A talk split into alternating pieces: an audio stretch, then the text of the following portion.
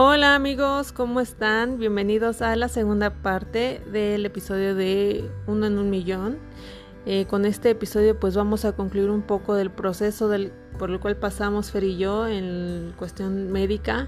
Obviamente ya ahorita pues nuestros bebés ya están en casa, ya están bien grandotes, tienen pues un año, ocho meses, eh, ya hacen sus travesuras, pero eh, pues creíamos que era importante compartir este estas historias porque la verdad pues no es fácil de llevar.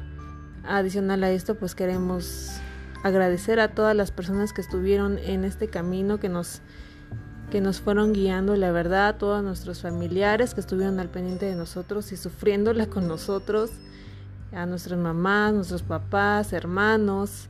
Eh, queremos agradecer a nuestros amigos también, eh, nuestros amigos cercanos y todos los que estuvieron eh, brindándonos sus oraciones desde lejos. Créanme, créanme que nos han servido y que nos dieron la fuerza necesaria para seguir en ese camino que, fue muy difícil atravesar. También de alguna manera y queremos agradecer pues a nuestros esposos porque estuvieron al pendiente de, de los niños a la par de nosotros, estuvieron de igual manera angustiados. Eh, ahora sí que se la rifaron porque créanme que si en una pareja con un niño totalmente sano no es fácil llevar la situación de pues una nueva persona que llega a tu vida y que cambia todo, ellos cuando eh, pues viene un, un, bebé con alguna enfermedad, eh, hay papás que la verdad abandonan a sus hijos y no es porque yo esté hablando mal, pero la verdad es un reconocimiento también para nuestros esposos que estuvieron a nuestro lado apoyándonos y bueno, pues este episodio eh, concluye. Queríamos informarles o indicarles también que si tienen algún conocido que esté sufriendo por algún proceso como el que nosotros vivimos o ustedes mismas o mismos quisieran una recomendación médica porque la verdad hay veces que uno no sabe ni para dónde moverse eh, pues pueden escribirnos y tal vez nuestra experiencia con tantos médicos ya podamos guiarles en algo. Entonces esperemos que escuchen este eh, episodio. Eh, esperamos sus comentarios y que sea de su agrado. De igual manera, sé que fueron un poco largos estos episodios, pero pues es que no podíamos cortar la historia tan de tajo. De hecho, nos faltaron muchísimos detalles y de igual manera dolorosos que, que pues olvidamos incluir. Pero pues créanme que fue abrir ahora sí que todos nuestros recuerdos. Les esperamos que les guste mucho y cualquier duda pues estamos aquí atentos a sus comentarios. Muchas gracias. Parte de nuestras historias. Yo sé que en el primer capítulo que todos escucharon ya nos, nos dieron algunos comentarios y pues yo creo que de alguna manera también sufrieron con nuestra historia y se dieron cuenta de que pues hay veces que, que los bebés tienen que librar como batallas muy fuertes, ¿no? Sí, y ya, bueno, en esta en este episodio pues vamos a tratar de ya cómo fue el, pues cómo tenerlos en casa y cómo tener como esos cuidados que, que nos enseñaron pues en el hospital. Y no sé me gustaría empezar como por tu caso eh, me acuerdo perfecto que nos dieron en febrero de alta a principios de febrero creo por el 1 o el 2 de febrero de alta de Magregor. Y entonces ya tú saliste y qué pasa amiga te llevaste a Mati ya estaba eh, controlado Sí, pues nos llevamos, nos fuimos a casa y nos llevamos este tratamiento para crisis convulsivas y para eh, reflujo, porque comentaba en el episodio anterior que Matías tenía este reflujo severo. Entonces, nada más nos dicen que con tratamiento y que se le iba a quitar. Y ya en casa, pues obviamente con miedo, pero pues cuidándolo obviamente. Claro, pero la, por ejemplo ahí las crisis convulsivas, o sea, ahí te mandaron el medicamento, este, como sin un diagnóstico, ¿no? Como para cualquier cosa. O, ya. Sí, sin diagnóstico, porque en centro médico, las veces que nos habían mandado a, a valoración de los estudios, este, pues nos decían que no eran crisis convulsivas porque no teníamos un video para, para enseñarlo y sus estudios salían bien. Entonces en Gabriel Mancera, eh, pues nos dejaron el tratamiento como por cualquier situación que se presentara con el bebé y obviamente para pues ellos no tener responsabilidad. Y nosotros sin saber, pues nos le seguimos dando el medicamento. Que realmente nos decían en el centro médico que la dosis que tomaba de medicamento le dábamos fenitoína. Este, que la dosis que le dábamos pues no era realmente como como la adecuada para una crisis, era como si no le diéramos nada. Pero pues por si sí, por si no, se la dejamos. Y pues aquí ah. estuvimos mes y medio en casa, un mes, una semana más o menos en casa, yo me tenía que ir a trabajar, la hermana de, de mi pareja nos hacía favor de cuidar al niño de lunes a viernes y yo trabajaba de 9 a, a 7, de 9 a 7 de la noche y pues era súper difícil porque pues obviamente llegaba y el bebé obviamente todavía seguía despierto y, y las, me desvelaba todavía en la madrugada para su leche y fue muy muy pesado. Claro, porque es súper pesado regresar así como de, o sea, trabajar después de la incapacidad y aparte yo creo que tanto el bebé y tú te acostumbras como a estar como todo el tiempo con él y así sí, sí se hace pesado, ¿no? Así como que dices, ay, mi bebé, ¿qué estás haciendo? me estoy exacto, y te pierdes todo, el baño, que pues, o sea, hasta el simple hecho de bañarlos, el perdértelo es muy triste, ¿no? O sea, estará comiendo bien, le estarán dando bien de tomar lechita y todo. Y este, sí, claro. Sí es, sí es muy difícil. Este, y sobre todo porque decía, ay no, se va a acostumbrar a su tía y porque pues obviamente, como decíamos antes, se acostumbran a pues a, los días que tienen los niños, ¿no? Y las personas con las que conviven. Y yo decía, no, se va a acostumbrar a ella y ahora, pues sí sentía feo. pero tenía pues, que hacerlo porque pues no tenía de otra. Exactamente. Y entonces, amiga, ya regresas y, sigues así como pues cuidando, ¿no? O sea, Mati en la tarde noche que tú llegabas y luego ya a trabajar. Exacto.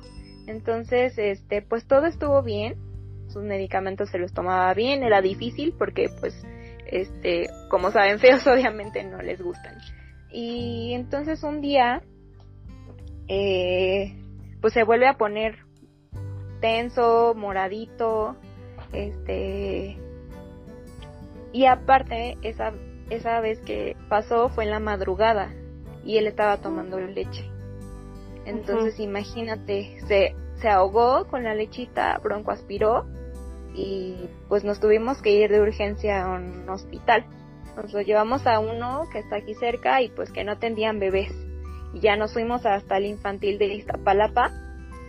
Sí. Y, pues ahí lo atendieron. Este, cuando broncoaspiran, pues son segundos, ¿no? Los que tienes que los que tienes para ayudarle a respirar. Pero claro. pues llegamos, mm, obviamente nos tardamos, pero pues Mati respondió bien, lo ayudaron, lo estabilizaron y pues ahí se quedó internado dos días. Y nos decían, no, pues es que este bronco aspiró, pero ahí estando en el hospital se volvió a poner mal y el médico que lo vio dijo que eran crisis convulsivas. Este, pero pues obviamente como estaba ahí adentro el bebé, no pudimos grabar cómo se puso y, y la vez que se puso mal en casa sí grabamos, pero como estábamos otra vez nerviosos, no grabamos bien. O sea, el teléfono moviéndose y así, pues no le sirve eso a los doctores. Y, y estuvimos ahí tres, dos días o tres, y yo así de, pues, ¿qué le van a hacer, no? O sea, ¿qué sigue? ¿Qué tratamiento? y pues ahí no había especialistas, nada más pediatras generales. Y lo único que le iban a hacer eran estudios. Pero como ahí no los tenían, lo iban a canalizar a otro hospital para que le hicieran el estudio y obviamente yo ya no quería eso, yo quería pues otro estudio, ¿no? Claro, Entonces, como más a este, fondo, ¿no? Más a detalle. Ajá, más a detalle, porque pues esos estudios que le iban a hacer, que era un electroencefalograma, pues ya le habían hecho tres y si no había salido nada, pues, yo pensaba que no iba a salir tampoco en esta. Y entonces pedí alta voluntaria, no nos lo querían dar porque pues obviamente les da miedo, ¿no? Porque se quedan como con la responsabilidad de que pues ellos no los dan de alta y ya, total que me hicieron firmar una hoja de responsiva y, y pensé llevarlo en centro, a centro médico que era donde ya lo habían valorado y sabían un poco de, de la situación.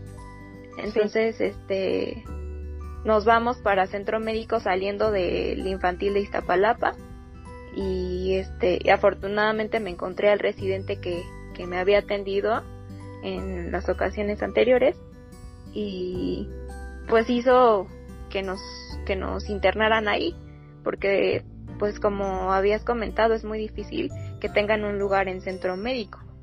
Sí. Que llegan médicos de todos lados. Entonces, pues gracias a ese médico nos pudieron internar ahí y pues ya estudiarlo más. Yo al otro día de que de que lo internan le enseño el video al jefe de neurología. Y este y dice, "No, es que este video pues no sirve, ¿no? O sea, no tiene otro donde no se esté moviendo." Y yo, "Pues no, o sea, eso es lo que tengo, ¿no?" Y se pone así todavía y este estando ahí en la tarde otra vez vuelve a convulsionar y ya lo ve el doctor y este pero seguían diciendo que no que entonces le iban a hacer estudios le iban a hacer una resonancia magnética que es un estudio donde se ve más a detalle el cerebro lo, como si lo cortaran a la mitad y en pedacitos y se ve como más claro la imagen. Pero este estudio, este, les tienen que poner anestesia para que no se muevan y puedan hacer bien el estudio. Entonces es súper difícil. Bueno, para mí fue difícil porque dije, ay no, anestesia Otra no. vez no. sí. no. Y este, ya le hacen el estudio, pero para esto, antes de que nos dieran resultado, nos dijeron, no, pues es que si tenía un reflujo severo, seguramente es por eso los movimientos. Entonces hay que operarlo por el reflujo. Le hicieron otro estudio ahí de reflujo y pues vuelve a salir positivo.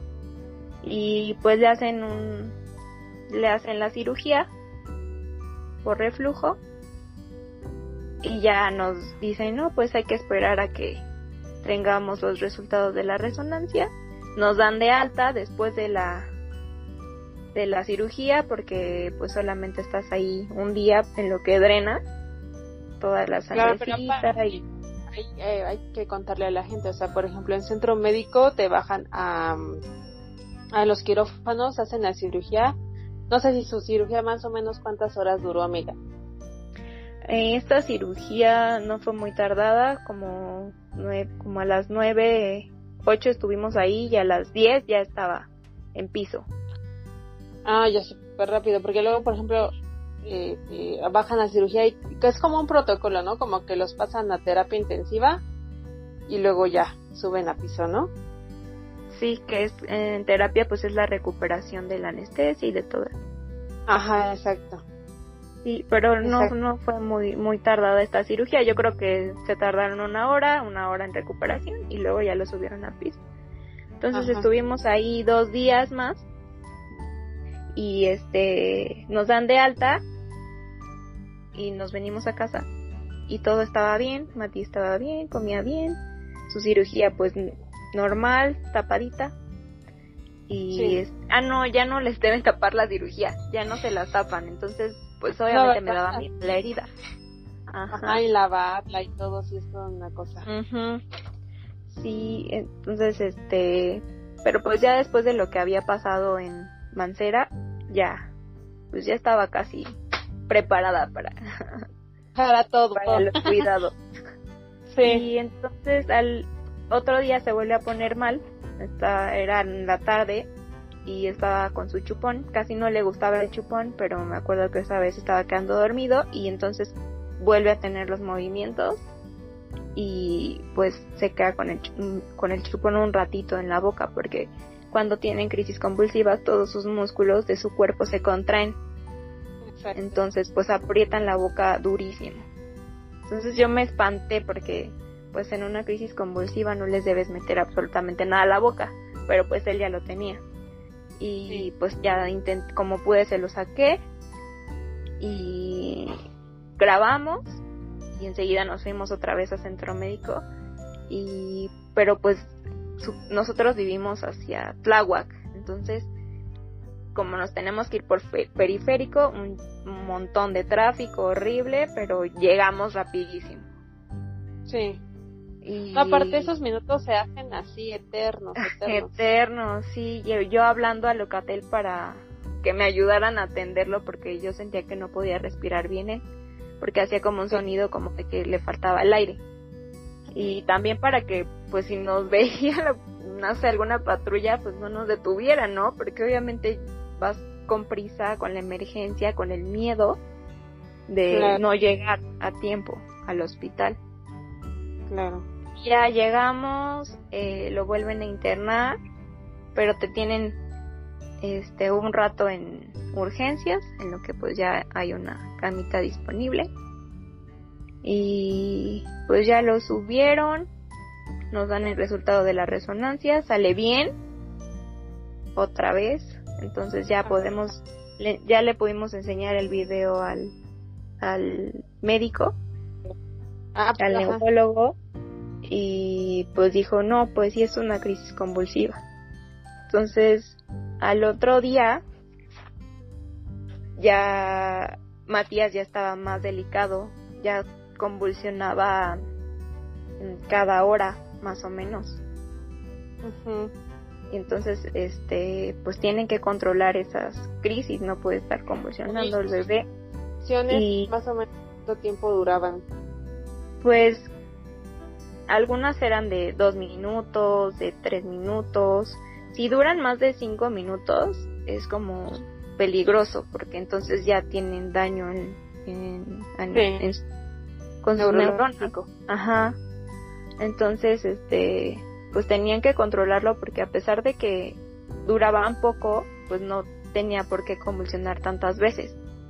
Exactamente. Y le ponen entonces ya la fenitoína en la vena intravenoso y entonces y ya lo controlaron, pero nada más lo controlaban una semana y volvía a tener crisis.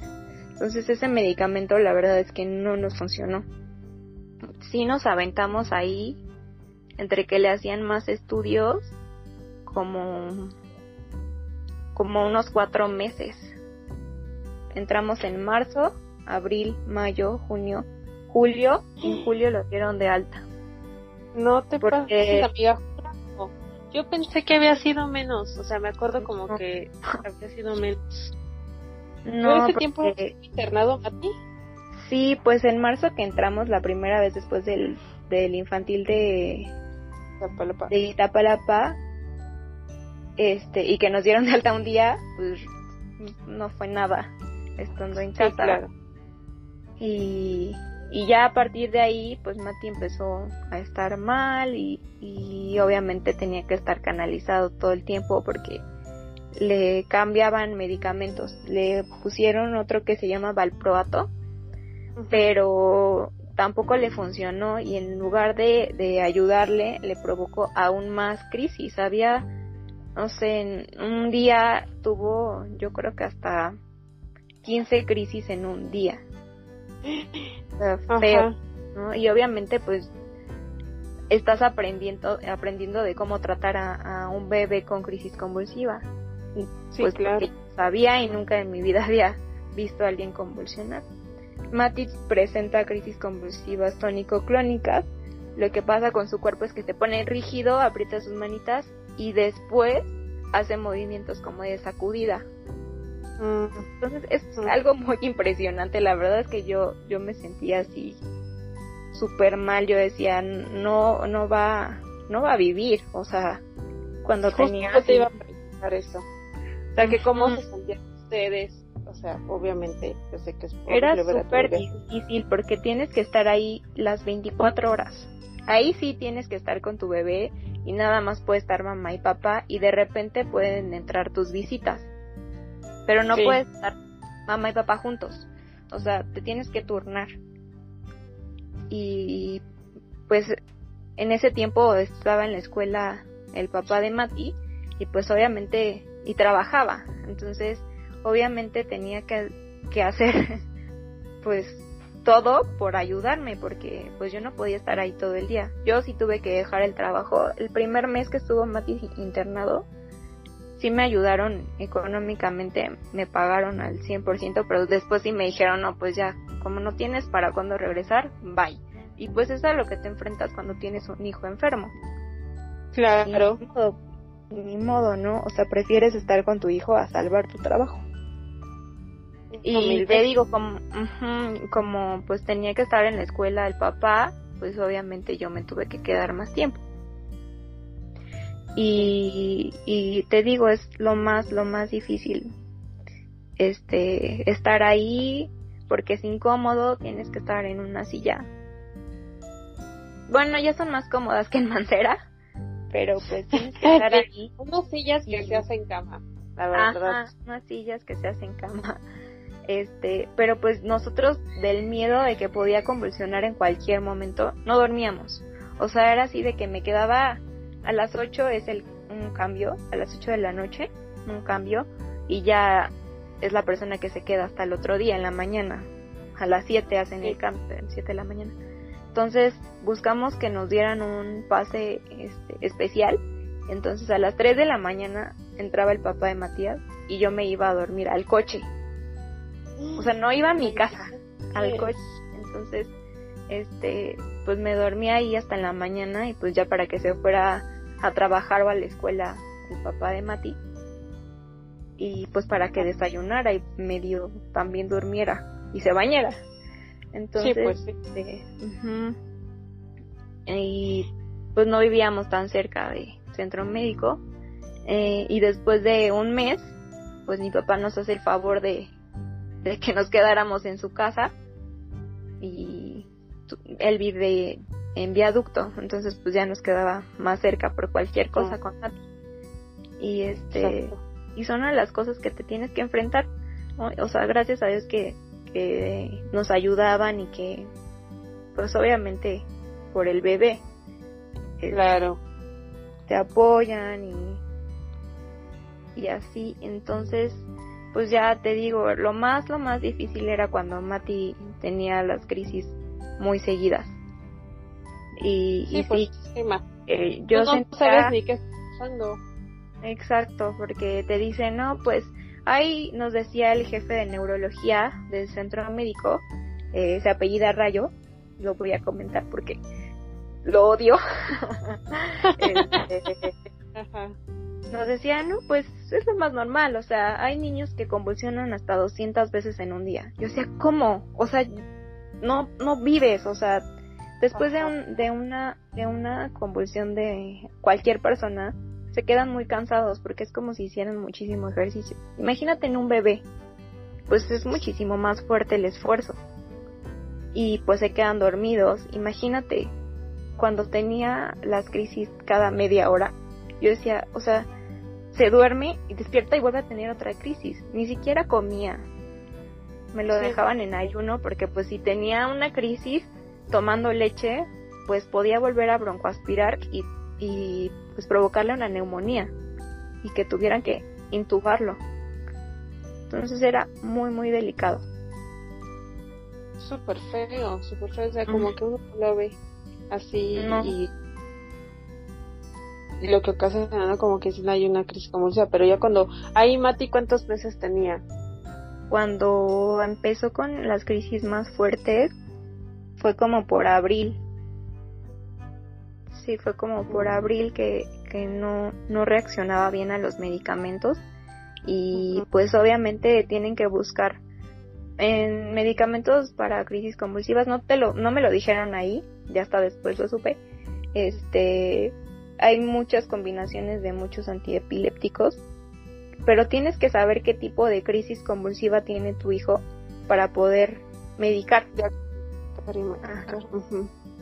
y pues en centro médico están limitados a, a ciertos medicamentos y no te lo dicen, ¿no? O sea, tú obviamente quieres, yo exigía, ¿no? Porque yo decía, es que atiendan a mi hijo, yo sentía que no lo atendían porque en lugar de que mejorara, empeoraba. Sí. Y, y decía, pues es que metí infinidad de quejas, como no te imaginas, porque tenían una actitud horrible los médicos. Y entonces el médico me decía, es que pues estamos haciendo todo lo posible, ¿no? Pero le digo que es lo más normal que tengan hasta 200 crisis. Obviamente no es cierto. Claro que sí, Sí, pasa, pero dependiendo del- de la gravedad de la enfermedad del niño. Claro. Y pues en Mati no, porque pues sus estudios de la cabeza salían normales. De hecho, tú lo ves y es un niño totalmente normal. Normal, normal, claro. Entonces, este, pues nos pide un medicamento, porque obviamente ya no sabía qué hacer. Yo lo veía, ¿eh? Así de, es que no te lo dicen, pero literal era de, pues es que ya no sé qué hacer. Y de hecho una residente, muy gracioso, una residente que le tocó una noche que Mati estuvo muy mal, dijo, es que yo ya no sé qué hacer, le voy a hablar a mi, a mi jefe. Yo dije, ¿cómo? O sea, ¿de verdad? Lo, o sea, ¿cómo lo pudo admitir? ¿No? O sea, no lo dices Sí. como profesionista, no lo dices. Y ella sí dijo, no, es que ya no sé. Y ya, pues total que todas las instrucciones se las daba el jefe, pero realmente no, no ayudaba. Y Pero el jefe tampoco ayudaba, o sea, no te daba Exacto. como- no daba razón, era así como de, ah, pues es normal, ¿no? Nada más ahí que cuiden que, que no se ahogue y que le pongan oxígeno. Ajá. y que le midan la oxigenación porque cuando convulsionan se les baja la oxigenación en la sangre que para eso ahora es el sabemos que, que se usa el oxímetro y Sí. pues Mati había así de repente cuando convulsionaba le bajaba no sé 60 70 y conforme va eh, recuperándose pues ya va respirando mejor Ajá. y entonces nos pide un medicamento de una farmacia artesanal. Obviamente lo conseguimos. Y pues no le funcionó tampoco. Pero te digo, probaba y probaba medicamentos y nada le funcionaba a Mati. Pero no nos decían, es que no tenemos los medicamentos que le pueden servir. O sea, era así como de, pues estamos haciendo lo que podemos, ¿no? Y yo decía, pues si yo puedo conseguir el medicamento, pues Dígame, díganme, ¿no? Díganme qué le va a servir. Pero lo que pasa en estas instituciones es que pues muchos papás no tienen la solvencia económica para comprar los medicamentos porque sí son caros, la verdad sí son caros. En Mati que está tomando ahorita tres medicamentos son si no es porque su ahora neurólogo este nos da una tarjeta de descuento serían como tres mil pesos amiga entonces ¿Cómo son caros imagínate, y son al mes. Más obviamente todo lo que necesitas para cuidados, pañales, leche y demás. Ajá. Este, entonces ya nos manda ese medicamento, no le sirve. Y ya que Mati está un poco más estable, ya con fenitoína, eh, convulsionando dos o tres veces al día, diario, Sí. pues este nos dan de alta porque nos dicen no pues ya está más estable convulsiona pero pues ya no son tantas veces y nos vamos a casa y así convulsionaba Mati te digo diario dos veces o tres veces y mi hermana mientras estábamos en centro médico pues obviamente toda tu familia pregunta con sus conocidos y demás para pues saber algo similar no algún caso similar y que lados. te recomiende un psicólogo. Sí. Entonces, este, mi hermana consigue el teléfono de, de un neurólogo que atendía a alguien de su trabajo. Y pues como estábamos en, en el hospital, pues hasta que nos dieran de alta, ¿no? Esperarte hasta que te den de alta para ir. Pero yo antes conseguí el teléfono de otra neuróloga del hospital español que me decía, no, buenísima, y, le llevé los estudios del niño, resonancia, este, electroencefalograma, tomografía, pero pero lo único que me decía era, no, pues sigan el tratamiento que le dan en centro médico. Si ya está convulsionando solamente dos veces, pues está bien. Y yo me quedaba así como de... No sabes si confiar que sigue convulsionando, es que tiene que convulsionar, ajá. Ah, lo que quieres es que de plano ya no convulsione nunca en la vida. Exactamente. Y, y entonces obviamente nada más fui a verla dos veces cuando Mati salió de alta, lo llevamos con ella, pero no me dio confianza y entonces nos fuimos con el otro médico que consiguió mi hermana, es el doctor Eduardo Barragán, excelente doctor que lo recomiendo ampliamente. Él es el jefe de neurología del Hospital Infantil Federico Gómez, que está al lado del centro médico, precisamente, y tiene su consultorio particular. Pero cuando llegamos con él te da una confianza, no imaginas amiga. Porque te dice, ah, vio el video y dijo, ah, sí, son crisis convulsivas. Este, son de tal tipo de crisis convulsivas. Y pues el medicamento que toma no le va a servir. No le va a servir porque porque está chiquito y ese medicamento pues lo absorbe muy rápido su cuerpo y obviamente no le dura. Y entonces este la dosis estaba muy alta, yo le daba casi dos jeringas de cinco, no me acuerdo ni qué cantidad, no sé, muchísimo. Lo bueno era que sabía rico, ¿no? Y luego se la tomaba, pero pues no le iba a funcionar. Y ya nos dijo, pues vamos a cambiar medicamento, que es con los que ahorita está. Y pues ni siquiera sin necesidad de internarlo, así nada más viéndolo y viendo sus estudios, porque pues después de todas las crisis que había tenido, obviamente los electroencefalogramas ya no salían normales, ya, hay, ya había movimiento neurológico y eso ese estudio, no sé si luego puedas este comentar en tus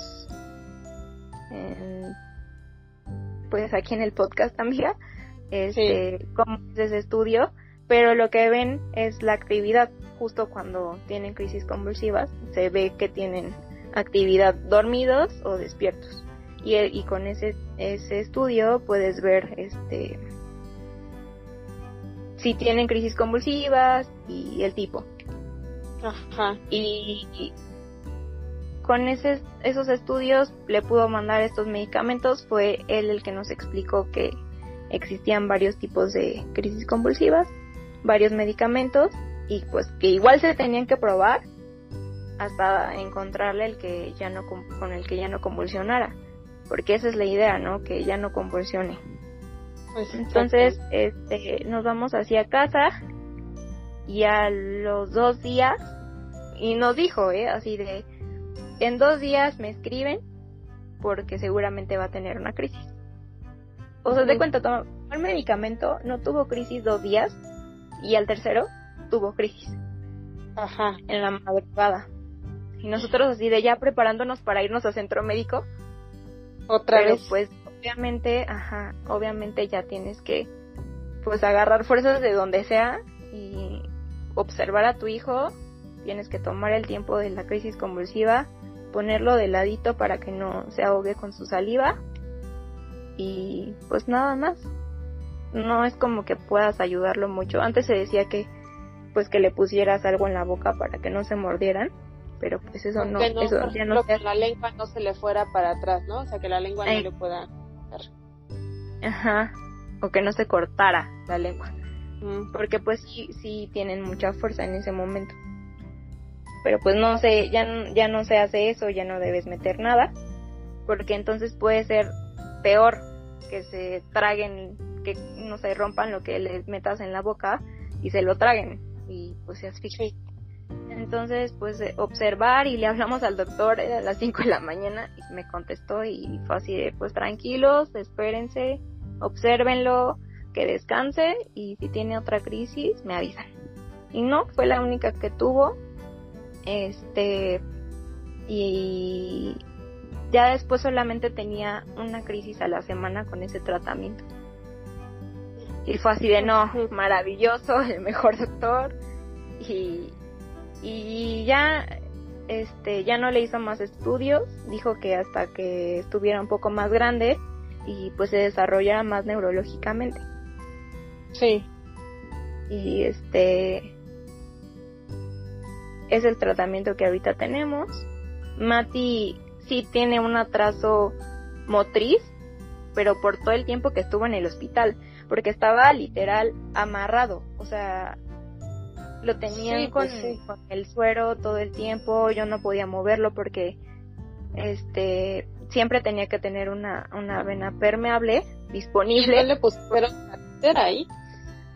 Le pusieron un catéter, un catéter este en la pierna, que bueno que me recuerdas, ya había olvidado esa parte.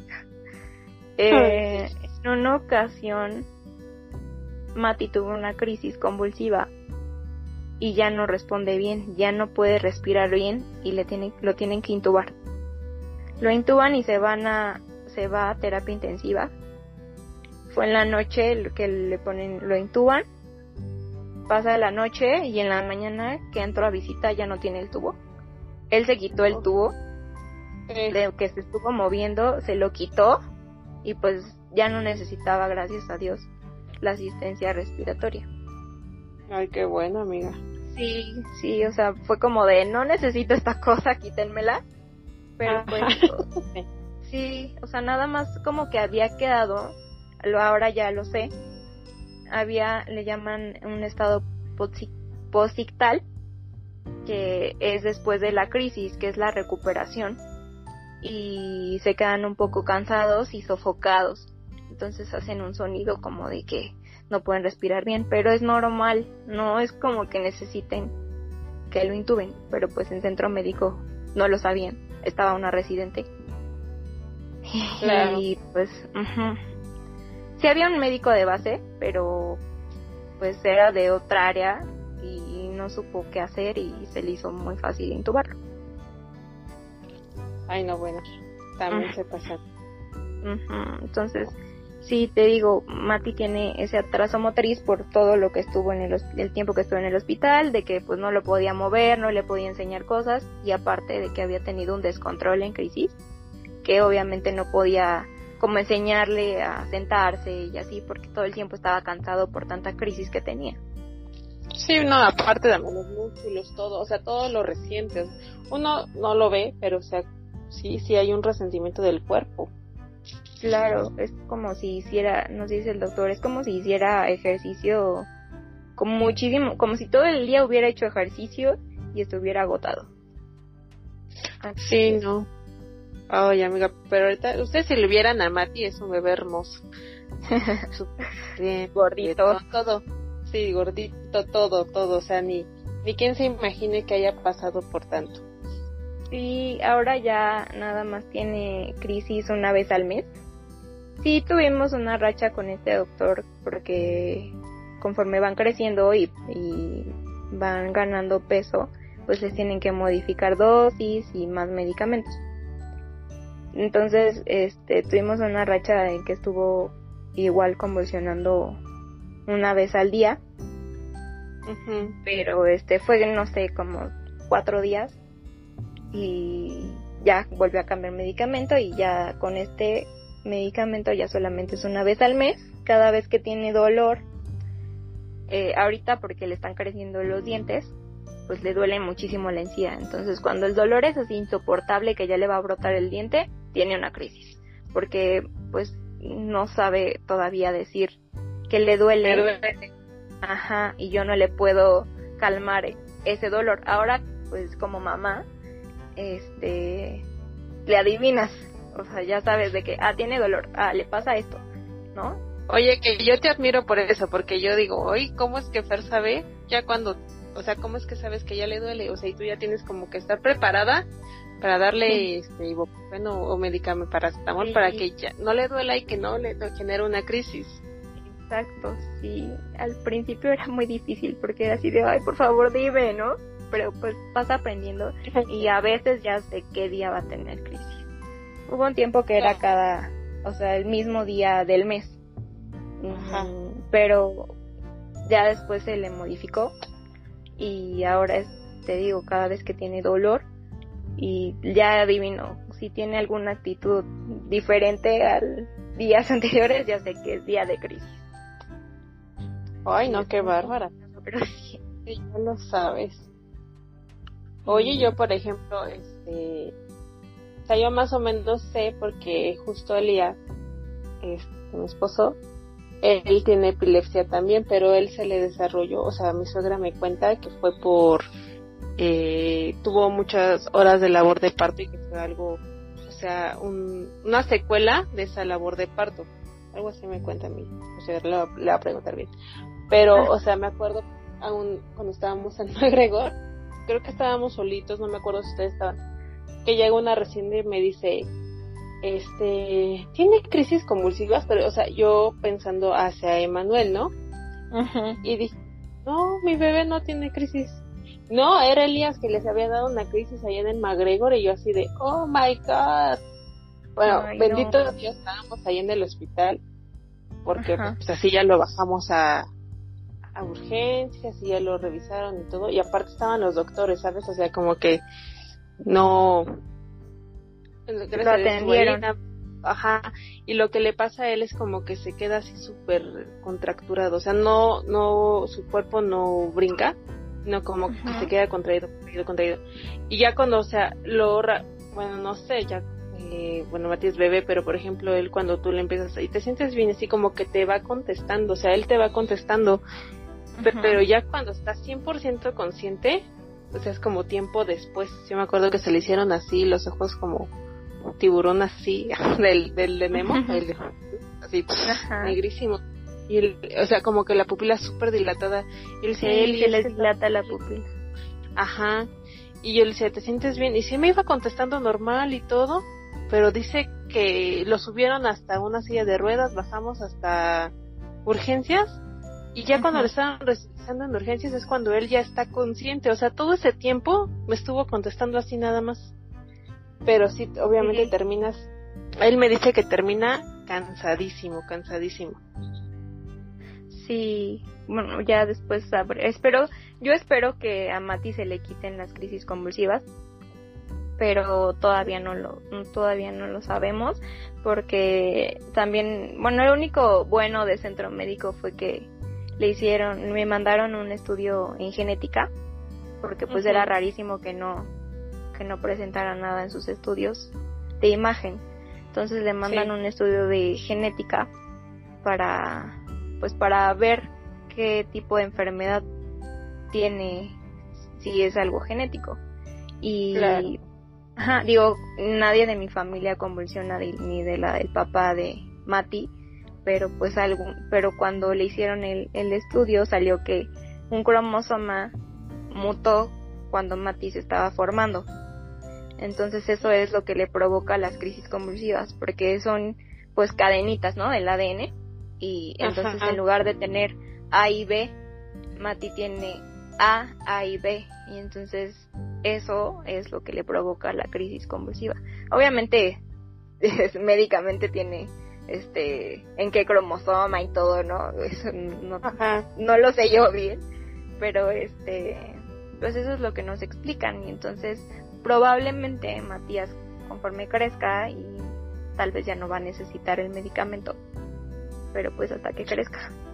Oye amiga, pues así sea. Por ejemplo, yo con, con Elías hasta ahora sé como él se controla a base de fenitoína y la tiene que tomar súper puntual si no le viene una crisis. De hecho, por eso la crisis en el, en el McGregor, porque no se la había tomado, me parece que en la noche y en el día. O sea, dos tomas no se, no se tomó. y no. la crisis sí. Pero eso, eh, creo, ajá, eso tiene que ver con lo, si la siguiente operación de Manuel porque fíjate, nosotros salimos del McGregor igual en los primeros días de febrero.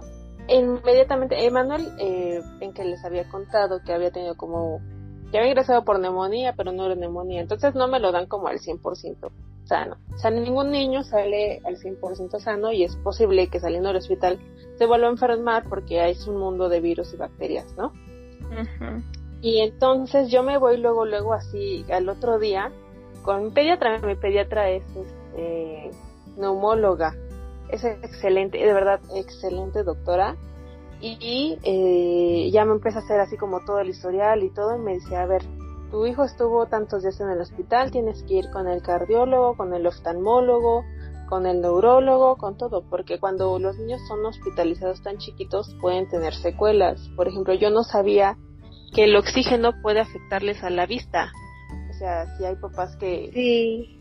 No lo saben, lo estamos diciendo ahorita, ¿no? O sea, los el oxígeno que te dan les puede afectar a la vista, el oído de las máquinas les puede afectar al oído, o sea, los medicamentos pueden hacer un montón de cosas también eh, repercusiones, pero pues es que ahí te pones a pensar es una u otra, o sea, no, ¿no? No sabes. Así como que hay. Ajá, de hecho, Manuel, en su cabecita como que se le veía un hoyito, hace cuenta como una quemada. Y me dijo la, mi doctora, me dijo, ay, pues qué querías, o sea, no se van a poner a, pensar así en lo de, en lo físico y en lo estético, mientras tienen que salvar la vida, o sea, es una u otra, ¿no? bueno, pues sí, al, final le creció el cabello y no tiene nada, o sea, no se le ve. Pero entonces, dentro de esa gama, digo que en McGregor me decían que la frente de Manuel era como, pues así era su cráneo, era normal, ¿no? Y yo dije, ay, chihuahuas, pues nadie de nosotros tiene así la frente, porque es hereditario. Y dije, ay, no, pues no, nadie. Y entonces mi esposo Elías dice, vamos a llevarlo porque él alguna vez vio como unos casquitos que se los ponen a los bebés. Hay veces que cuando acuestan mucho tiempo los bebés se les va como aplanando la cabeza. Y entonces eso es como que van moldeando, ¿no? Claro. yo quiero que mi Depende bebé cómo los acuestas, ¿no? Ajá, yo quiero que mi bebé tenga su cabecita así perfectamente redonda, hermosa, ¿no?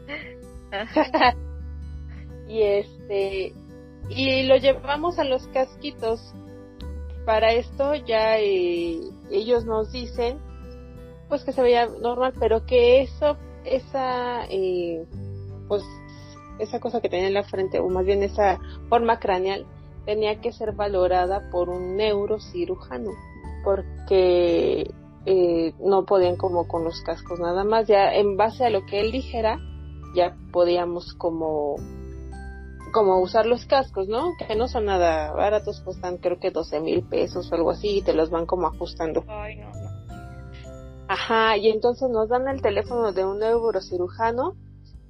Bueno, amiga, yo de ese momento en que me dicen requiere neurocirujano, yo me meto a internet, no sabe di con el padecimiento de Manuel. O sea, haz de cuenta, lo llevé el sábado y el miércoles tenía la cita con el neuro. Y entonces, este, me meto a internet, empiezo a investigar, a investigar, a investigar y doy con que Manuel sufría trigonocefalia. Eso quiere decir que la, la sutura que viene aquí como por arriba de la frente se le cerró prematuramente. Y entonces bueno, la gente que no sabe, y no sé si tú sabías, amiga, yo ah, ahí lo vi. Cuando nace un bebé tienen seis suturas en el cráneo para que puedan nacer, ¿no? Para que pueda pasar por el canal de parto. O sea, no solamente es la mollera. Yo pensaba que era la mollera la única abertura que teníamos, ¿no? Ajá. no, son seis. Entonces a él se le cerró prematuramente la que viene aquí enfrente. Y pues eso fue que le ocasionó que naciera así como con su frentecita pues abultada. Entonces, en ese momento yo leo, no tienes idea de la cantidad de artículos que, que me meto a leer así detallado. Había un buen de síndromes, había un buen de, de cosas así súper fatalistas. Y yo decía, o sea, sí tiene esto, eh, la trigonocefalia, pero ¿cuál es la... O sea, ¿cómo puedo yo solucionarlo, no? Claro yo pensaba, amiga, de verdad, que con el casquito sea suficiente. No, o sea, todos eran operación, todos eran operación. Y dije, bueno, voy a esperar a que me diga el neurocirujano este, lo que tengo que hacer. tienes que hacer, ajá. Y ya el miércoles llega, para este entonces yo no puedo ir a la consulta. De hecho, mi tío, eh, que le mando muchos saludos, tío digo, me ayudó a, a, llevar a mi mamá con el bebé al neuro, porque yo estaba trabajando. Para ese entonces, pues yo ya regresé de mi incapacidad y yo había pedido el turno de la noche, tarde-noche, o sea, entrar cuatro y media de la mañana a una y media de la mañana pues, para estar con él, ¿no? O sea, para. Dije, pues está bien, soy mamá y. de modo, o sea, hay que trabajar, ¿no? También, ¿no? Ya ahorita en esta época. Ajá. Sí. los dos. Claro. Y entonces, pues dije, es un sacrificio que tengo que hacer. Pues yo estoy en ese turno, yo no puedo llevarlo a Manuel. De hecho, recuerdo perfecto que fue el 5 de marzo cuando yo regresé de incapacidad.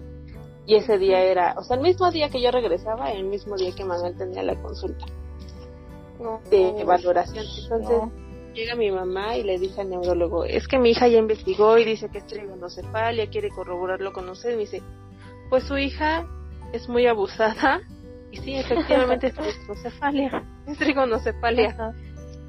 Y yo, puta. y entonces ya, eh, ajá, lo que se tenía que hacer. Eh, bueno, me parece que le dieron el diagnóstico y luego hubo otra cita porque nos manda a hacer un estudio, el TAC craneal, que es una tomografía y que también hay un diagnóstico. Ya fuimos a los laboratorios, igual una lana los estudios, pero dije no importa ahí en el TAC se ve, ¿no? Dice trigonocefalia y tal, tal. Entonces ya, afortunadamente me parece que la cita la saco el lunes, que era mi día de descanso, y voy y este y me dice, pues mira, sí tiene trigonocefalia, esta es con una operación de fuerzas y, y si lo operamos va a tener un costo de 300 mil pesos. No manches. Y yo así de que, obviamente, ¿no? Era la, única, fue la única. Y dije, bueno, o sea, no hay más, no hay más. Y entonces eh, ahí el doctor me explica que esa trigonocefalia se causó porque por la fenitoína que Elías está tomando. Toma. Ajá. Es una, o sea, tú qué sabes, ¿no? O sea, tú no sabes que todo lo que tomas o todo lo que te metes sí, cuerpo. todo tiene efectos secundarios. Todo, todo, todo. Y entonces yo me quedé así de ¿qué? ¿Cómo, no? Me dijo que neurológicamente estaba bien Emanuel, no tiene problemas, reacciona a todo, es un niño muy activo y todo porque hace unas pruebas él, ¿no? O sea que nada más era el hueso de lo que estaba afectado, no tiene ningún problema. Y dije, úchalas. Y entonces mi jefe eh, me contacta con otro neurocirujano del Dalinde. Ajá. Porque yo obviamente yo quería respuestas, ¿no? Yo quería como así otra otra opinión, porque yo a, partir de que, ajá, de lo que le pasa a Manuel, dije, es que yo no me voy a quedar con una opinión, yo tengo que investigar si ya tres personas o tres neurólogos, neurocirujanos me dicen, sí, esta operación, pues es operación, o sea, no. Y entonces voy con él, él me dice que eh, pues lo recomendable era la, la operación, que eso era lo recomendable, ¿no? De igual manera me iban a costar como 300 mil pesos la operación. Y me explica cómo sería el abordaje más o menos. Para esto, obviamente, yo ya estaba súper investigada de cómo se operaciones. Yo ya había visto videos, o sea, yo ya todo. sí. Sí, amiga, porque ya estaba traumada yo.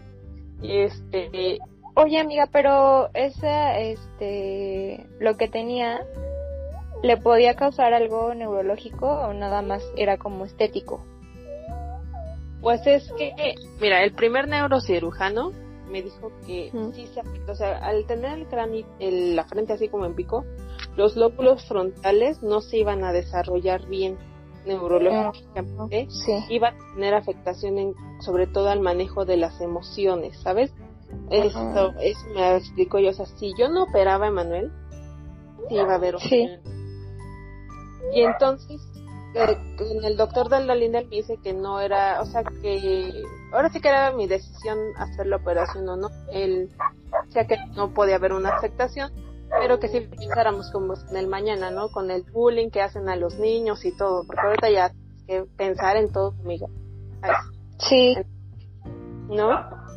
Y entonces yo, amiga, en ese momento, o sea, desde el momento que sé que Manuel tiene trigonocefalia, que requiere una operación que es abrirle literalmente la cabeza, tronarle el, el cráneo y acomodarle la frente. Yo a mí me da una depresión, así de verdad una depresión horrible. O sea, me acuerdo de verdad que diario le pedí a mi amiga Andira, ay Andy, te mando saludos, le pedí a mi amiga Andy que me comprara así pobremente una magnum de almendras para mi depresión, ¿no? O sea, yo comía muchísimo, comía mucho. Yo me hice de kilos mortales, así, No, no, no, no, yo, o sea, de verdad la depresión me pegó cañón, o sea, recuerdo que estaba... Sí, pues sí. Aparte, creo que trabajaba en la noche, creo que diario me iba a llorar al baño, así de, ay, no, así como de toda la carga emocional que traía. Y la toma de decisión, amiga, de decir, ¿le abro o no le abro la cabeza a mi hijo? O sea, ya no quiero que sufra. Claro. Ya nomás. Esta decisión creo que fue la más fuerte que me ha tocado pasar así. Horrible. Y entonces, mientras, eh, digo, pues, ¿qué voy a hacer? Voy a juntar el dinero. Dije, bueno, le pedí a mi papá una señal, ¿no? Mi, papá falleció el mismo eh, año en que nació Manuel en febrero. Entonces yo decía, ¿por qué? ¿Por qué me está mandando la vida como dos golpes tan duros en un mismo año? ¿no? entendía todavía. Y entonces yo le pido, dije, ay, dame una señal, por favor. Y recuerdo perfecto que soñé hacia el doctor del Dalines saliendo del quirófano y que me decía, la operación fue un éxito. Y dije, ay, creo que esto es la señal, Creo que esto es la señal. y entonces, para esto, mi otra, eh, mi pediatra, eh, la neumóloga, la doctora Valero, este, me decía, a ver, no, tú te tienes que mover en tu clínica y tienes que llegar a centro médico. Porque digo, o sea, sí pude haber pagado la operación porque me endeudo y, bueno, por los hijos tú vas a Timbuktu. o sea, ajá, te mueves como no tienes idea. Y entonces dije, pago, pago la operación, ¿no? Pero tú no sabes si el niño va a requerir noches de terapia intensiva adicionales a los que se puedan contemplar. Esas noches de terapia cuestan 100 mil pesos cada noche. Y era un dinero que ya no, o sea, yo ya no iba a poder postear, o sea, era imposible. Aparte, o sea, yo tengo seguro de gastos médicos mayores, gracias a Dios, por mi trabajo. Y, pero yo no podía meter a Emanuel porque para esto tenían una que tener una constancia de que el niño había nacido sano. y entonces Emanuel no, Ajá, Emanuel no, pues no nació sano, luego luego se fue operación. Y entonces ya este mi pediatra me recomienda que fuera con la clínica, ya le llevara yo los estudios a ellos, o sea que no perdiera tiempo, ¿no? Y así lo hice amiga y me canalizaron a centro médico. Entonces ya en centro médico ya llegó con el doctor Casarrubias y me dice, sí, efectivamente tenemos un triangulito aquí. o sea, el y necesito operación. Y entonces ya me programa para el primero de julio y digo, bueno, pues se va a hacer, ¿no?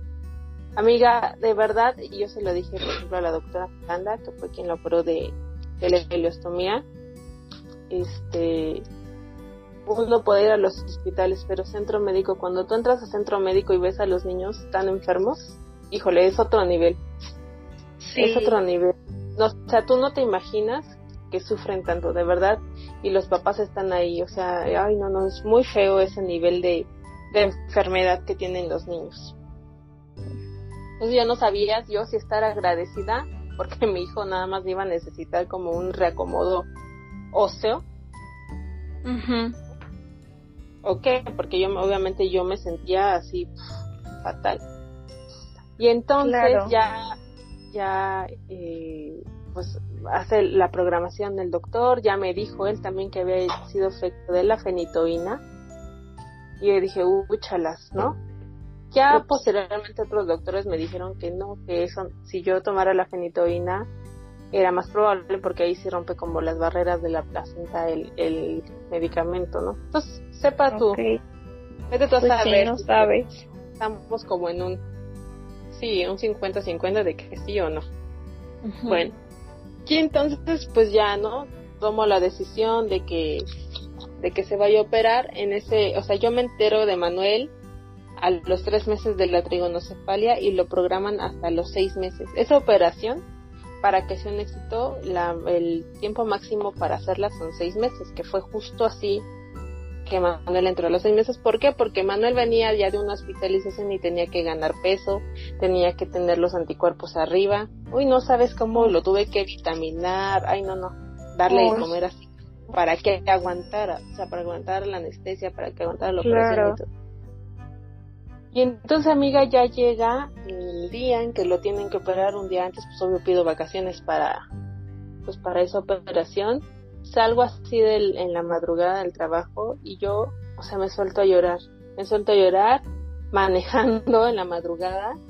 Mi mamá me dice, tranquila, porque le hablo y le digo, llego a la casa y le digo, mamá, es que no puedo, no puedo permitir que le abran la cabeza a mi hijo. O sea, ¿cómo voy a hacer eso? Y no, pues mi mamá sí puede tú sí puedes, ¿no? Y dije, bueno, total, yo no sé de dónde sacamos fuerzas y yo. Y ya lo vamos a internar. Y, Manuel así como bien feliz, como que no sabía ni qué, ¿no? Ay, sí. No, no, sabía ni Y justo ya llegamos un día antes, ya el otro día lo bajan a quirófano. Y Manuel así como viendo a los doctores, o sea, como que se les quedaba viendo y decía, ah, ¿qué estás diciendo? Algo no me está gustando aquí. Sí. ¿no? Y ya este lo meten al quirófano en cuanto lo dejo en la puerta del quirófano a Emanuel, yo soy un mar de lágrimas, así llorando horrible porque te pasa todo, obviamente rezas como no tienes como loca, o sea, como nunca en tu vida habías rezado. Ves a todos los papás angustiados, este y entonces nos mandan a la salita de espera, ¿no? Y, que ahí fue cuando nos encontramos, que ahí me fuiste a visitar de que ya nada más había sido por como unos resultados o algo así. Sí, sí, ahí nos volvimos a encontrar. Ah, creo que ya llevaba Matías. Sí, sí, sí. Ya Matías, ya ahí ya habíamos salido. Sí, exactamente, y entonces estoy ahí, yo así súper tramada, como que fue, fíjate, esa operación duró cinco horas. Uy, bastante. ¿Cuánto te habían dicho que iba a durar? Sí, o sea, cinco horas. Yo ya había leído, ¿no? El tiempo de operación, todo lo que iban a hacer. Yo ya me había informado y viendo imágenes y videos y todo, porque yo no quería sufrir como el shock posoperatorio de verlo todo morado, así como, ¿no? Mm. No quería tener esa imagen, entonces yo me preparé psicológicamente y emocionalmente para eso. Y recuerdo que yo solamente quería estar con Elías en la sala, o sea, nada más los dos, yo no quería estar con nadie más. Pero eso su mamá entra, yo no sé cómo le hizo para entrar, ay, me la mandaron, para distraerme, porque ahí estuve platicando con ella y los cinco horas se nos fue rapidísimo, rapidísimo, hasta que, las, de cuenta, sacan a las, cuando se dan cuenta que está la mamá de Elías. Ahí, la sacan. Y luego ya nos dicen los papás de Manuel y no, pues ya vamos corriendo y ya, salió bien, mi bebé todo así, pobrecito, entubado porque era un protocolo de llevarlo a terapia intensiva, que afortunadamente solo estuvo una noche. Igual, se, pasando la anestesia se desentubó, entonces comió muy bien, lo que sí le habían metido una cánula ajá, en el cerebro, bueno, aquí en la cabeza para que drenara todo, ¿no? Ajá. todo fue súper rápido, o sea, en cinco días salimos, amiga, salimos de esa operación y ahora pues es cuidarle como la pues la cicatriz, todas las costuras, ¿no? Y entonces eh, no, el doctor se iba a ir de vacaciones y me dijo, ustedes eh, vengan aquí que los residentes le quiten las costuras. Y yo, le pedí de favor a la doctora Miranda, que te digo que fue que no pero ahí en, en McGregor, ella se y me hizo el favor de quitarle las costuras. Ay, no, pobrecita, así sudamos todos porque Manuel así llorando horrible, ¿no? Le dolía. Sí, pues sí, o sea, él ya no quería, hasta la fecha ve un doctor y llora, yo creo que sí quedó como muy, pues obviamente traumado de eso. Y pues eh, ya, o sea, le quita las costuras, en la parte de arriba como que se le había hecho tantita costra y yo se la trataba de despegar así y la verdad sí me daba miedo, o sea, tú cómo le vas a lavar la cabeza, ¿no? Así con una herida. Ay, sí, ¿cómo? Para esto, o sea, por lo mismo de la ileostomía, yo no bañaba como un bebé normal a Emanuel, o sea, yo tenía que envolverlo en una toalla y tallarle su cabecita y luego ya con una esponjita le lavaba pues, todo el demás cuerpo. Así me aventé, yo creo que fácil 11 meses. Ya por eso yo ya terminaba la ileostomía, yo ya sabía cómo poner los hoyitos, pegar la bolsita, curar la piel, o sea, eso ya era, ya, yo era maestra. Sí. Pero eso de la, de la cabecita, o sea, sí fue como un shock. Y volvimos ya con el doctor y este me dijo, señora, esta costra se la tiene que arrancar usted porque esas ¡Ah! bacterias se le pueden al cerebro, ¿eh? Y yo así de, ¿qué? ¿Cómo? Sí. Le digo, ay doctor, pues usted quítesela. Ay no, ¿yo por qué? ¿Yo por qué se la va a quitar? No, porque es así como medio bromista el doctor. Ajá. Y yo así de, puta, ¿no? Pues what the fuck, ¿cómo le voy a hacer? Oye, pero la costra, bueno, yo sé que en muchas heridas te dicen, no te la quites porque entonces se te hace cicatriz, ¿no? En este caso no. pues él dice que tenía que quitársela porque se le iba a infectar y que le iba a entrar una bacteria al cerebro y no sé qué, y yo así de puta. Ay, yo vine espantado. Y ya, pues se la quité como pude, amiga. Gracias a Dios me salió todo bien. Y ya, o sea, ahorita ya tiene una frente normal, ya la, la cicatriz de un lado del lado derecho me parece sí está un poco más marcada, pero la verdad ni se ve, o sea, ¿tú lo ves? Que Manuel no pasó por nada. nada, nada. Y ahorita es tremendo, es tremendo, es una bala. Me acuerdo, esta historia la tengo que contar mucho porque estábamos en el McGregor, no me acuerdo el nombre de la doctora, pero ella me dijo, hay dos tipos de prematuros, los prematuros que son bien tranquilos y que no hacen nada y los que son una bala. Y yo entré y me dije, ay, pues que el mío sea una bala. Ay, no, amiga, tuve voz de lo invoqué. lo invoqué. Ahora quisieras lo contrario. Sí, mi hijo es la versión masculina de Masha y el oso. no, no, tremendo. Bueno, entonces ya para no hacerles el cuento tan largo, pues ya eh, salimos del hospital, ya eh, Manuel ya está eh, pues sano, bien, de su ya le crece el cabello, está todo bien. Que por cierto, el, ahora el 25 de agosto es cuando ya me van a dar de alta de eso. Fue la cirugía, yo creo que la más este, fácil en, cuanto a tiempos de estancia en el hospital. Emanuel obviamente se queda un poco afónico, pues por la misma intubación que sufrió otra vez y todo, ¿no? Y ya le doy antibiótico, le hago nebulizaciones, porque me manda la, neuro, la neumóloga, la doctora Valero, y normal. Y entonces ahora prepararnos otra vez para el cierre de su lestomía con la doctora Miranda, porque dije que la doctora, que ya sabe su caso, que lo vuelva a cerrar, ¿no? Claro seguimiento y todo y la verdad la doctora sí me lo superprogramó. Pedimos eh, ayuda al doctor Cortés que nos lo programara porque la doctora Miranda solo estaba a fines de semana en el hospital Magrego. Y entonces ya lo programó y pues ya, ahí vamos otra vez a la cirugía, la última. La última me dije, bueno, esto ya no está tan o sea, está contemplado porque pues, obviamente no se puede quedar así toda la vida, ¿no? No. y para esto el intestino de Manuel ya está bien. La doctora me manda a hacer este, introducir una, ay, no me acuerdo cómo se llaman. Es como una manguerita así chiquita, pero no me acuerdo cómo se llama médicamente. Por el estómago disfuncional, introducirle agua. Emanuel ya iba creciendo más y más y era medio ya se super movía, ya llegaba un punto en que él solito se arrancaba la bolsa. ¿Qué quiero no también fue un gasto porque esas bolsas, cada bolsa te cuesta como 120 pesos. Cada bolsa.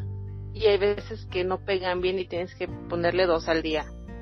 o, ajá, no te duran mucho. O sea, yo también de Manuel. O con el movimiento, pues se le despegaba seguro. Sí, sí, sí. Al mes yo pagaba igual como cuatro mil pesos de todo eso. Nada más de, de la ilustromía, más lo de eh, los pañales, la leche, etcétera, etcétera, etcétera, que ellos necesitaran. O sea, igual. Y eh, pues ya, llega la, el momento de cerrarlo, ¿no? Yo nerviosa y feliz. Y yo pensaba que, este, pues pues que era fácil, como que nada más eh, recosen, ay, unen otra vez, y, no, y ya. Pero no, ya la doctora me, o sea, sí se tardó como seis horas, yo creo, esa operación, más o menos. La doctora me explica que, eh, pues tienen que ir cerrando, ella acomodó así como las tripitas en el orden que tienen que ir, porque estaban hechos una bola. Al jalarlo, pues todos los intestinos se quedaban como hechos nudo, ¿no? Claro. Y ya, este, eso fue en noviembre, ya Emanuel tenía 11 meses. Y, y ya hacen la operación, tardan pero cuando lo suben a piso, ya, afortunadamente ahí ya no pasa terapia intensiva, dije, ay bendito Dios. Se le hace un estómago así, obviamente, así, infladísimo, así. Un globo era su estómago y dije, ay no. Y entonces pues estaba su cuerpo tenía que asimilar algo. Emanuel a mencionar que no sabía hacer del baño como un bebé normal, ¿no? Porque mira, yo no, nunca me había puesto a pensar en la función del intestino o de los intestinos eh, o los órganos en general. O sea, tú comes, cae el alimento al estómago, el estómago con los ácidos lo disuelve el intestino delgado pasa toda la materia fecal líquida y el que se encarga de absorber todo ese líquido es el intestino grueso, que era lo que Manuel tenía necrosado, y ya sale, ¿no? Y, o sea, yo no me había puesto a pensar hasta que le pasa esto a Manuel, o sea, la función del cuerpo. Claro. Pues para él era algo nuevo, ¿no? Para su organismo era algo nuevo, entonces le hace así cañón sí sacaba así, pues no, de igual manera estaba sin alimentos, estaba eh, en ayuno para que desinflamara y todo, y entonces le ponen una banda nasogástrica, pobrecito, para que así desde del estómago cayera una bolsita. Y oh. nomás, amiga, como que no reaccionaba el, el, aparato digestivo de Manuel, de verdad, no, no, no reaccionaba. Y hasta tenían pensado como en volverlo a intervenir porque pensaban que no, o sea, que había habido una fístula o algo así, que es como, como que se pegan las paredes de, del intestino en alguna parte. Y te decía, ay no, ya otra operación, ya no, ya no, ya no. Y me recuerdo que hasta me salí corriendo y me fui a la iglesia que está ahí en Mancera, así chille, chille, chille, a pedir. Ya estaba desesperada, amiga, ya. Claro. Este, pero mira, no me, acuerdo cómo se llama al sonido de las tripas, ahí cuando se peristal, se llama peristalsis, algo así. Ajá, sí. No tenía Emanuel. Pero ya, conforme fueron pasando los días, a mí se me acabaron las vacaciones y teníamos que turnarnos, mi esposo y yo. Una noche él, una noche yo. Más o menos estuvimos así como tres días todavía en el hospital, ya laborando. Y o sea, y se empieza a escuchar ya el sonidito, ya empieza a bajar la desinflamación. Para esto, como tenía otro catéter, este, le dan unas fiebres de 39 y luego se le bajó bajísimo así la temperatura de Manuel. Pero fue porque ya el catéter empezaba como a hacerle una reacción, o sea, como que ya estaba contaminado. Entonces deciden ya quitarle el catéter, ya Manuel se estabiliza, ya empieza a mejorar y a trabajar su intestino normal, empieza a comer, todo funciona normal y ya amiga, ya nos dieron de alta, pero la verdad se fue todo un viacrucis, hace meses que yo personalmente me pegó así la depresión, así. Además, pero yo creo que fue más, platicamos esa historia porque pues, yo sé que las mamás es como pues muy muy pesado, ¿no? Pero cuando tienes un hijo enfermo es todo lo que carga la mamá y adicionale todavía ese como ese pesar, ¿no?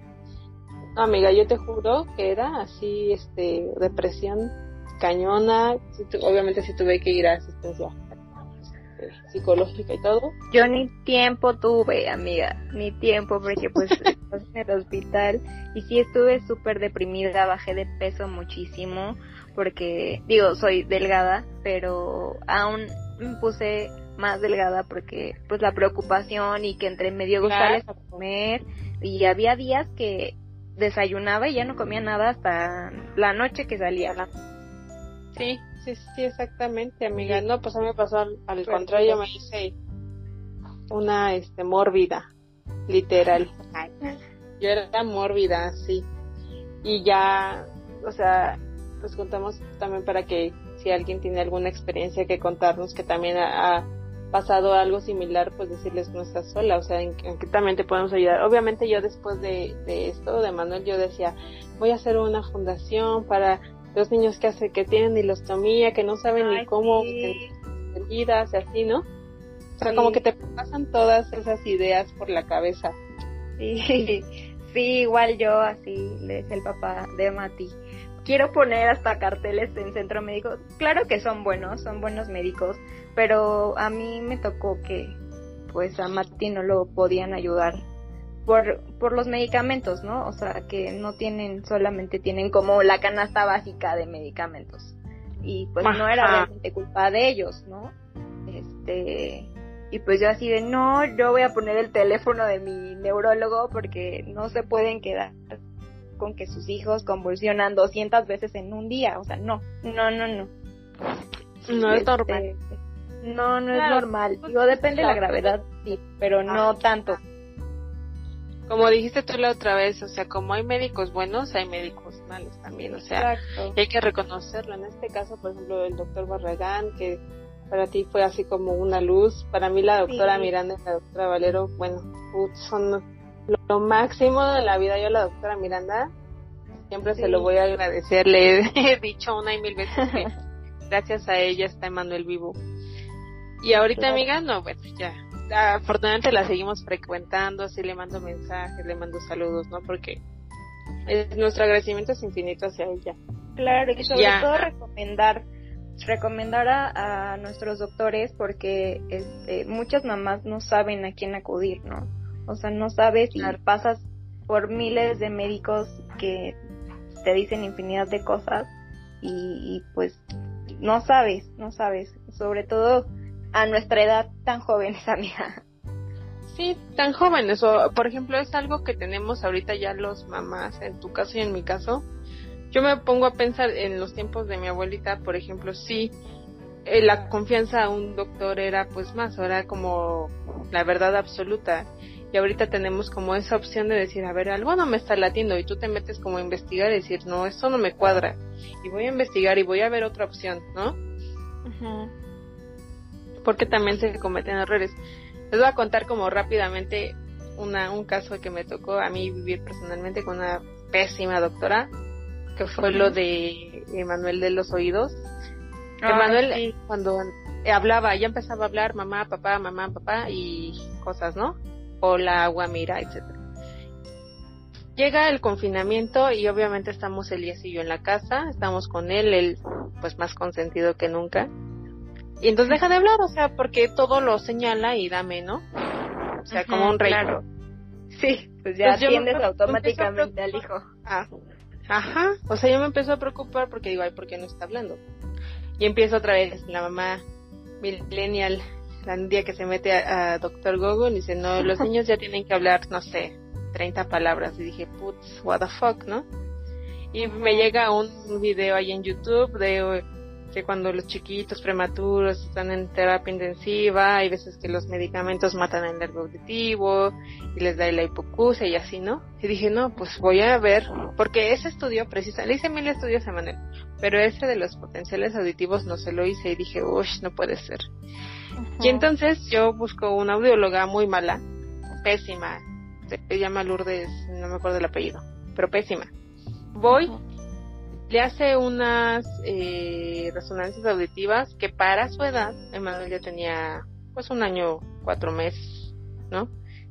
Cuatro meses o cinco meses. Para su edad ya no se hacían, o sea, los resultados que iban a salir iban a salir fallidos. Aparte su aparato estaba mal, ni siquiera pila tiene, o sea, una cosa horrible. Lastima a Emanuel con unas pruebas que hace, así con unos audífonos, cañón. Me dice, no, sí, tu hijo es sordo, tu hijo es sordo, necesita los aparatos por lo mientras, cada aparato te va a costar 60 mil pesos y vete pidiendo un préstamo del banco, va a ser un millón y medio de pesos porque necesita eh, implantes cocleares, ¿no?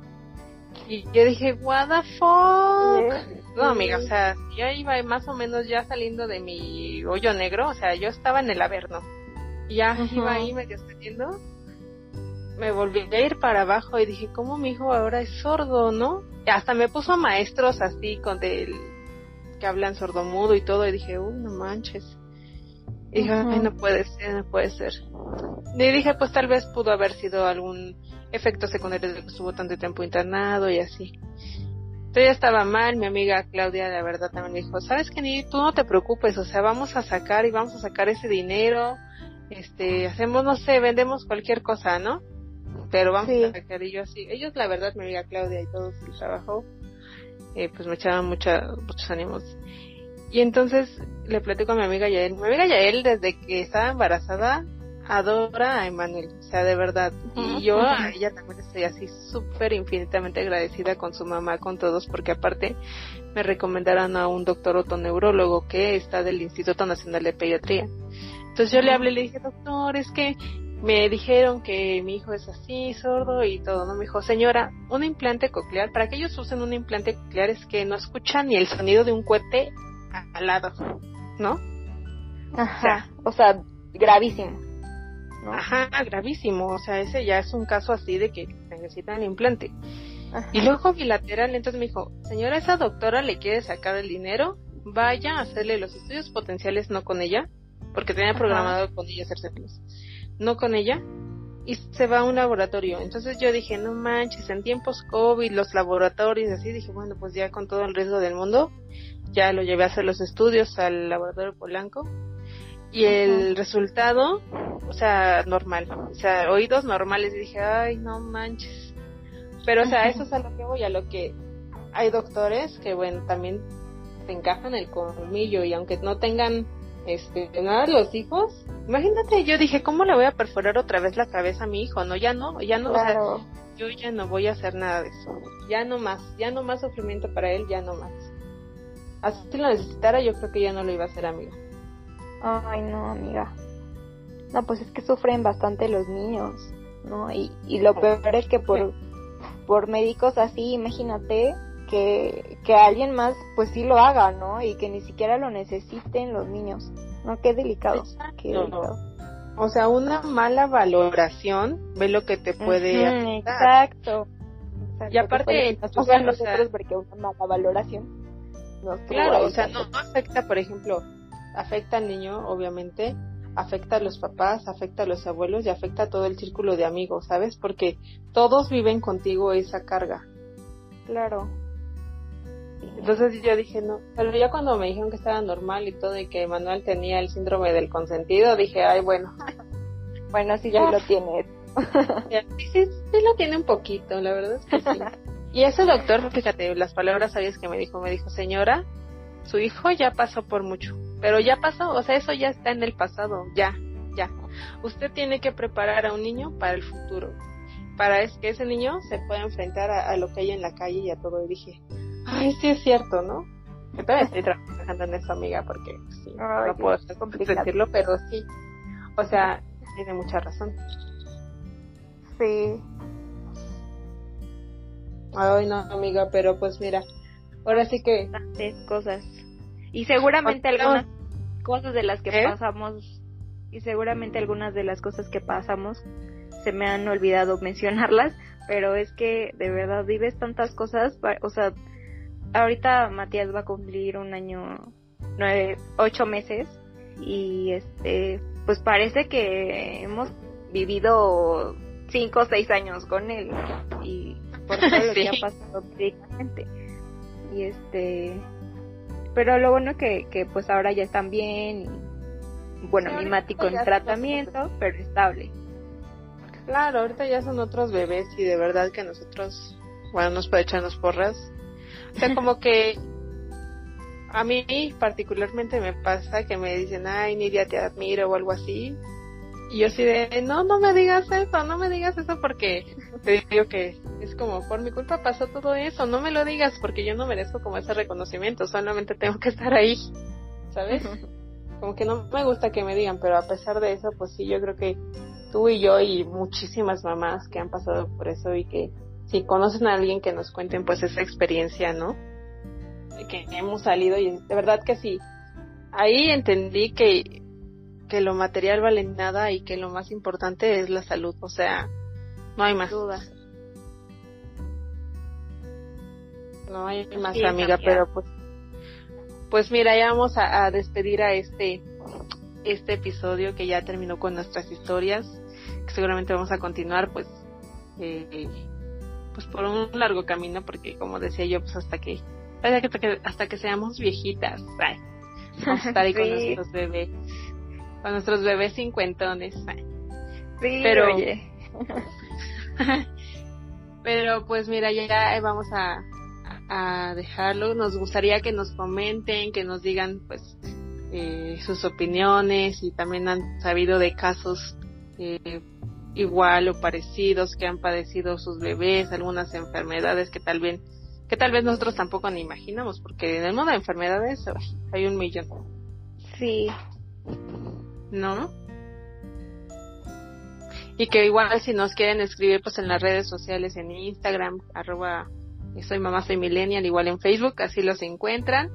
Y pues ya el siguiente capítulo va a tratar de eh, los cambios que sufren las parejas o el matrimonio cuando llegan los bebés. ¿Tú crees que sí hay algún cambio? Ay, sí, amiga. Todo cambia, todo cambia. Todo. En la pareja, en todo. O sea, te concentras más, yo creo, que en tu hijo. Tanto mamá como papá. Sí, Exactamente, yo sí, aunque también como que tienes que mediar esas cosas, ¿no? Pero ya él nos contará eh, otra personita, pues sus experiencias también y ya hablaremos de eso. Y que no olviden mandarnos sus experiencias. Recuerden que hay una nueva sección en el podcast que se llama, no sé si reír o llorar. Este, y es, es referente a que todo lo que han hecho los chiquillos, traviesillos de las casas. Escuchen a mi amiga muy buenos sus podcasts. Comenten. Igual si, si, bueno, yo digo, si necesitan algún teléfono de alguno de nuestros doctores para tener más opiniones, que mi amiga se los comente. Sí, si ustedes requieren de alguna asistencia y que podamos recomendar a algún doctor o alguna guía, porque también hay papás que luego dicen no sé ni qué estoy haciendo, ni a dónde, o sea, no sé, no hay un camino donde seguir pues que también nos, nos comenten y nosotros pues yo creo que también podemos ayudarlos y guiarlos más o menos en el camino de acuerdo a lo que ya hemos vivido. Muy bien. Pues muchas gracias amiga. Gracias a ti. Gracias. Y nos Cuídense mucho.